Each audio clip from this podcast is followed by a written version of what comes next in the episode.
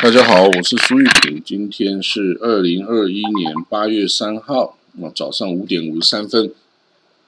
针对啊以色列的船只啊，在这个阿曼外海被伊朗的这个无人机攻击啊这个事件后啊，美国啊这个国务卿啊布林肯哦，他说啊，美国正跟这个盟国啊，有英国啦、罗马尼亚啦等等欧盟国家哈，来协调哦。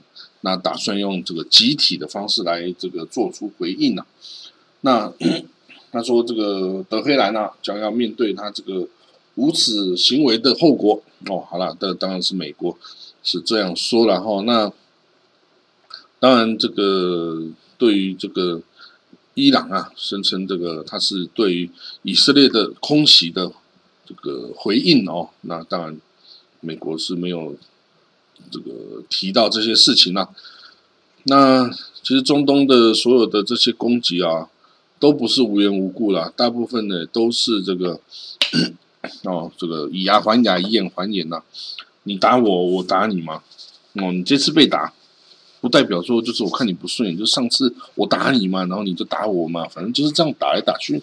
哦啊，这个美国呢，明明就是个局外人。哦啊，然后呢，他要来干涉这个地方哦。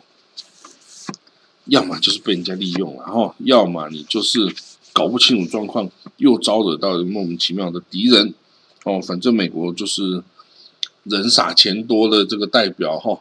那 好了，那这样子要怎么去回应呢？那这个这个回应之后，那这样美国跟伊朗在这个维也纳的这个核武谈判，你还要不要继续啊？如果你美国打了一堆盟国去攻击伊朗了，好了，那你。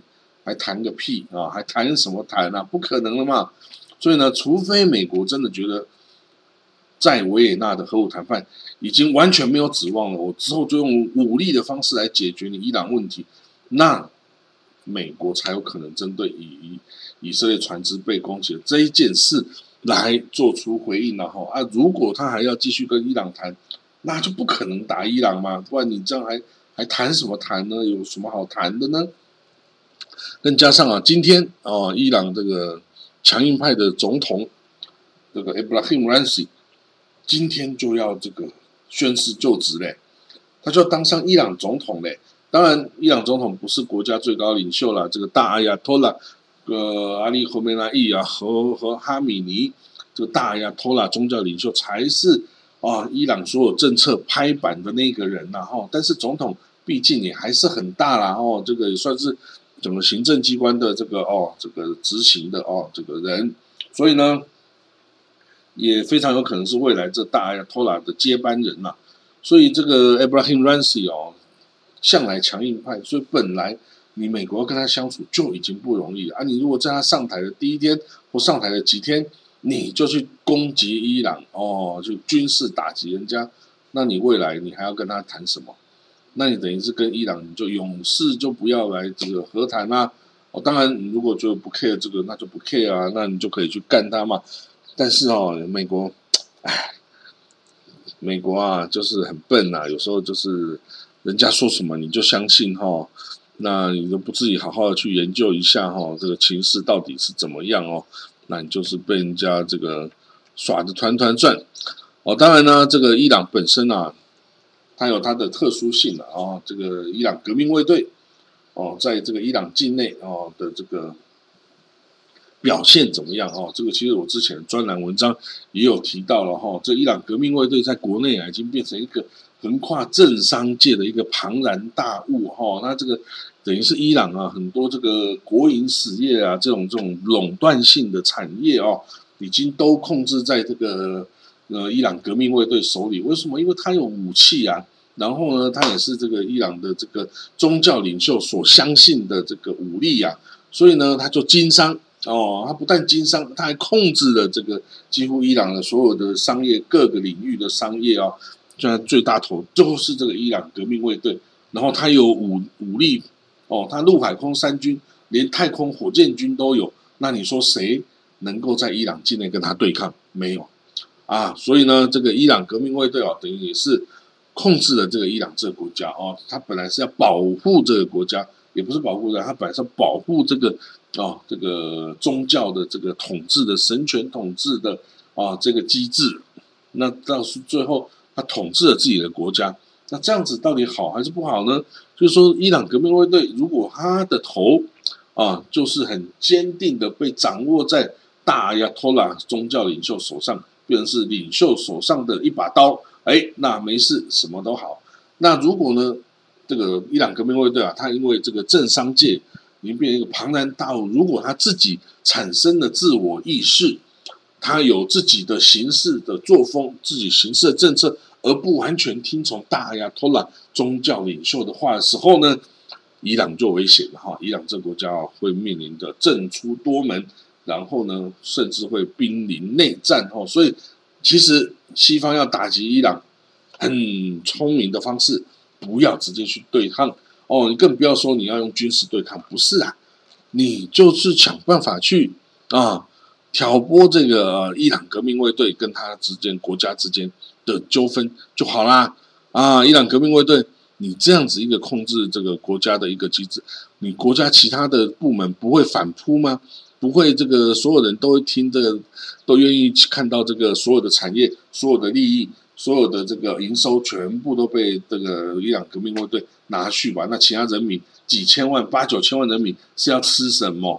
哦，所以呢，不会是这样子的哦。这个这个伊朗革命卫队强归强，他有武力来做后盾，但是他也必须要得到宗教领袖的完全支持。如果有一天这个支持不在了，那这个就是无根的浮萍了。那谁都会想上来抢你一把，咬你一口。把你一口肥肉咬下来哦，所以这个伊朗革命卫队哈，这样子的一个哦，这种寄生在国家上的一个哦大寄生的组织哈，它是很强的，但是在某一方面它也是很脆弱的哦。好了好了，我们不要讲这么多了哦。这个呃，我又不是美国国务卿啊，国国家安全顾问，我讲这么多干嘛？好，我们看到哈，这个下一则了哈。呃，以色列哦，以色列这个国家哈，三年以来啊都没有这个新的预算方案通过，因为这个政治上的争夺哈，然后这个国会也是连续选了四次哦，那现在终于这个政府上台，然后也还是很脆弱啊，因为票数还是蛮边缘的哈，所以这个他终于内阁是昨天啊是通过了一个预算案哦，这个。两年的方案，二零二一到二零二二两年的预算方案呢？那这个接下来还要通过这个国会的这个哦，这个表决。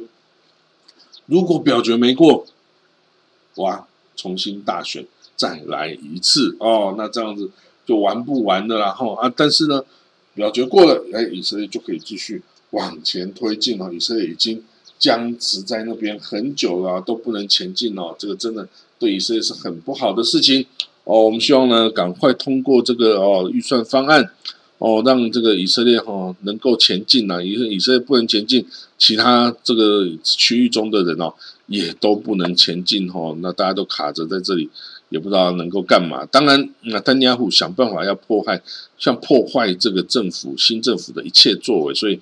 他也这个说，这个预算是最烂的预算案，我没有看过这么烂的预算案哦，这这这内从来没有看编过这么烂的预算哦，所以你绝对不要让他通过哦，你绝对这个啊，这个要推翻他哦，这个当然是他的角色必须要做的啦哦，那当然大家愿不愿意跟着他起舞哈，那就要看的啦哈，他虽然掌政很久，可是他的朋友真的很少，他就是这样，他没有培植出什么自己的势力啊。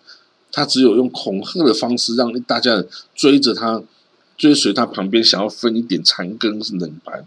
但是呢，没有人真的很信服他啦哦，所以这个哦，所以他这个状况就是这样哦，他们也只能继续的去争斗了。然后，那好了，那我们看到以色列这个宗教改革哈，已经这个呃影响到很多这个极端正统派人的利益哈。那你如果说，开放了呃这个规划哦的权利，也可以给其他宗派的这个犹太教徒啊，哇，那这个对他影响很大。还有 kosher 的监管，如果可以让民间的其他 kosher 的组织来来做的话，诶，那他的钱就都没有啦，那他可以赚的钱就都没有啦，被别人赚走了哈。所以很多很多的问题啊，现在哈，这个整个国家是正往这个国家就是归国家，凯撒归凯撒，上帝归上帝，这样子要来把它这个做区分哈，把国家跟宗教给它分开哦。那这样子到底是好还是不好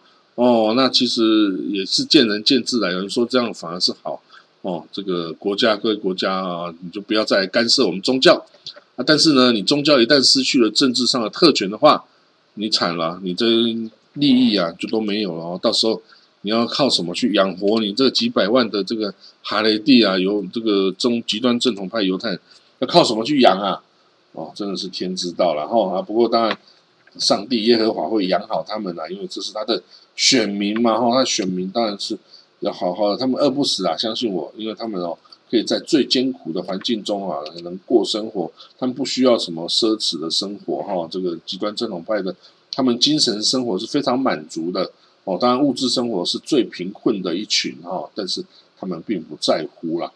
好了，那这个今天的国际新闻导读啊，就到这里哈，那我们就明天见了哦，好，拜拜。